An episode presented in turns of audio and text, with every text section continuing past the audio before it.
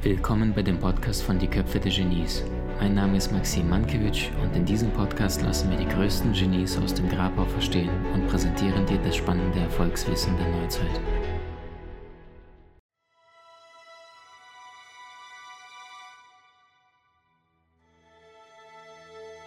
Wenn wir von Rhetorik sprechen oder von der Kommunikation, dann vergleiche ich das immer die ganze Zeit mit einem Instrument, mit einem Werkzeug, was je nachdem, wie du das benutzt, tagtäglich zu deinem Vorteil oder Nachteile selber einsetzen kannst.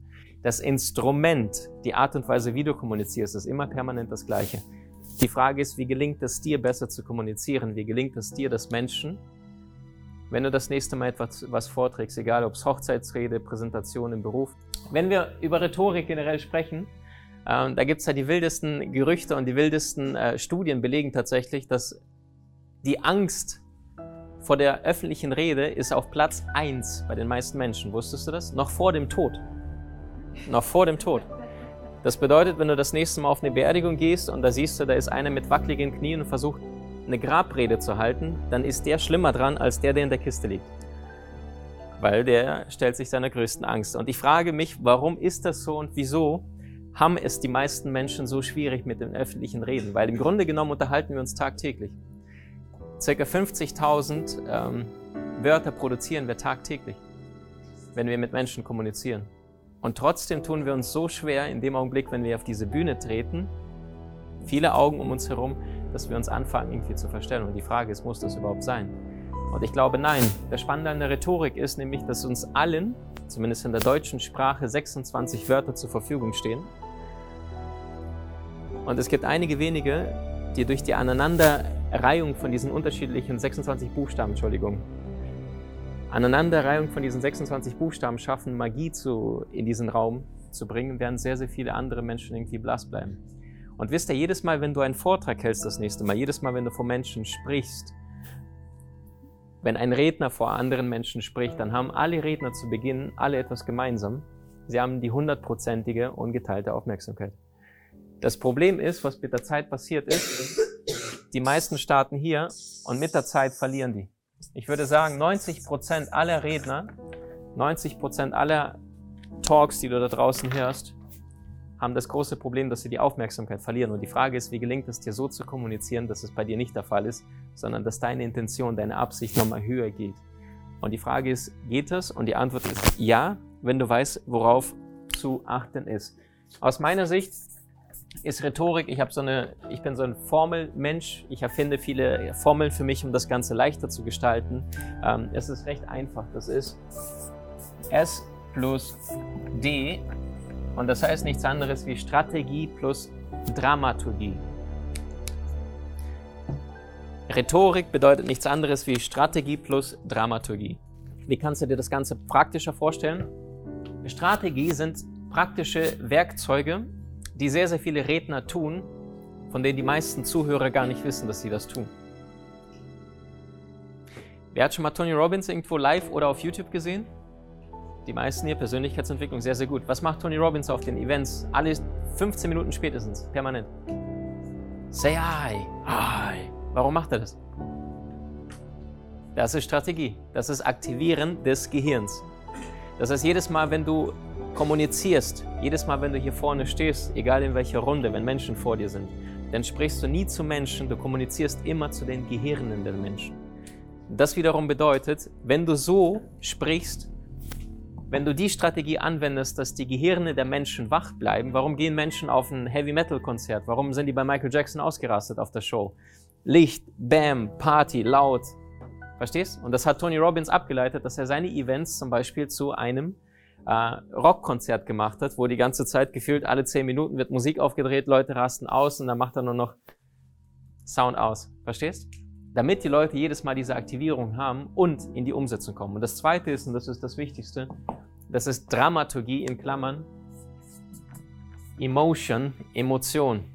Emotion aus dem englischsprachigen Emotion, Energie in Bewegung, also Energy in Motion. Das heißt, schaffst du es, Energien der Menschen zu verändern? Schaffst du es, Emotionen bei den Menschen freizusetzen? Und das gepaart mit praktischem Wissen zu Rhetorik selber, worauf es da ankommt. Ähm, einer meiner Mentoren hat diesen magischen Satz mal gesagt, warum, also in meiner Szene, ich bin ja selber Trainer, Speaker, das heißt, es gibt sehr, sehr viele Kollegen auf diesem Markt. Ich würde mal sagen, 300 verdienen wirklich Geld als Speaker. Die anderen, äh, also es gibt ja Zahlen mittlerweile 120.000 Trainer, Berater, Coaches, Deutschland, Österreich, Schweiz.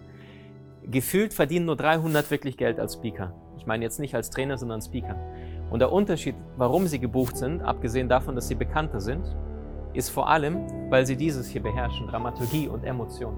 Und einer meiner Mentoren hat immer gesagt, Maxim, Wissen kostet nur 500 Euro, Gänsehaut 10.000. Und es geht immer darum, dass du diese Momente bei den Menschen entfachst. Kindern erzählen wir Geschichten, damit sie einschlafen. Erwachsenen erzählen wir Geschichten, damit sie aufwachen.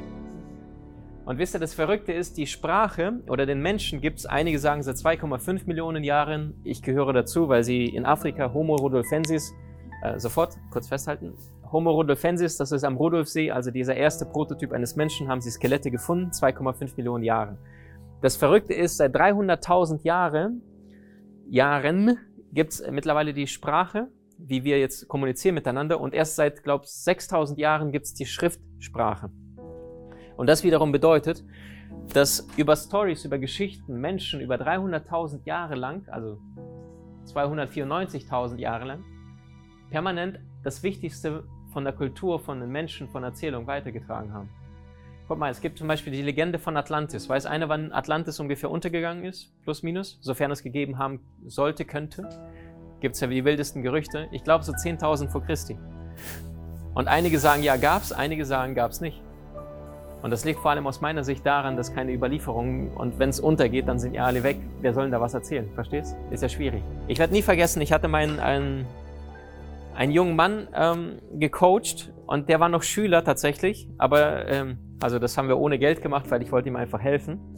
Und seine Herausforderung war, der war scheiße nervös, der hat einen Vortrag, sagt Maxim, morgen habe ich einen Vortrag über Isaac Newton. Sage ich, kennst du die Daten und alles? Sagt er, ja schon, aber ich habe einfach scheiße Angst, weil irgendwie hört mir nie einer zu. Dann haben wir mit ihm eine Strategie überlegt, die war goldig. Ich habe gesagt, pass auf, habt ihr eine Bibliothek an der Schule? Sagt er, ja schon. Dann sage ich, pass auf, dann gehst du dahin und suchst die dickste, staubigste Bibel, die du nur findest. Dann hat er so ein, tatsächlich so einen Schinken rausgeklammt. Also ich weiß nicht, das war ein richtig altes, großes Ding. Und sein Vortrag begann so über Isaac Newton, musst du vorstellen. Der kam dahin mit seiner Tasche nach vorne. Also da hat er tatsächlich es, damit die Pointe nicht aufliegt, kam mit diesem Rucksack nach vorne mit seinem. Dann stellt er den auf den Stuhl, schaut er kurz ins Publikum. Alle, hä? Was will denn der Freak? Dann packte er seine riesengroße Bibel aus dieser Tasche raus, öffnete sie ganz leicht, genau, und packte sie auf den Tisch, so dass jeder mit Urknall verstanden hat, so dass sie stand und sollte nur, das war für ihn die größte Überwindung, nur 20 Sekunden lang auf diese Bibel starren, so dass die Leute denken, was geht denn jetzt ab? Jetzt hatte er die Aufmerksamkeit und dann sagte er, jetzt wo ich eure Aufmerksamkeit habe, heute geht es um Isaac Newton und diese Bibel.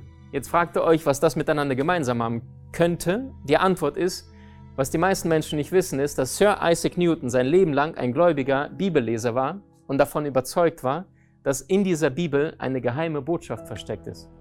Eine geheime Botschaft über den Ausgang, über das Ende der Welt, also der, die Apokalypse, dass sie in der Bibel versteckt ist, kodiert ist. Alle, oh wow, krass. Und da sagt er, und er war nebenbei noch Physiker und darum geht es heute. Der hatte alle Aufmerksamkeit. Der Lehrer hat gesagt, Junge, was nimmst du? War so krass.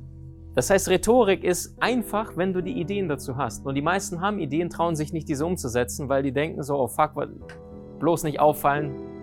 Das Problem ist, wir haben heute so viel Vernetzung, wir haben so viele Abwechslungsmöglichkeiten außen. Das heißt, wer heute nicht auffällt, fällt weg. Wer negativ auffällt, fällt durch.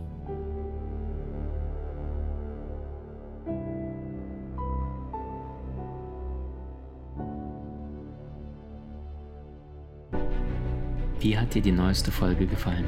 Hinterlasse uns gerne einen Kommentar oder profitiere von entspannenden Videokursen aus unserer Online-Akademie unter köpfe-der-genies.com.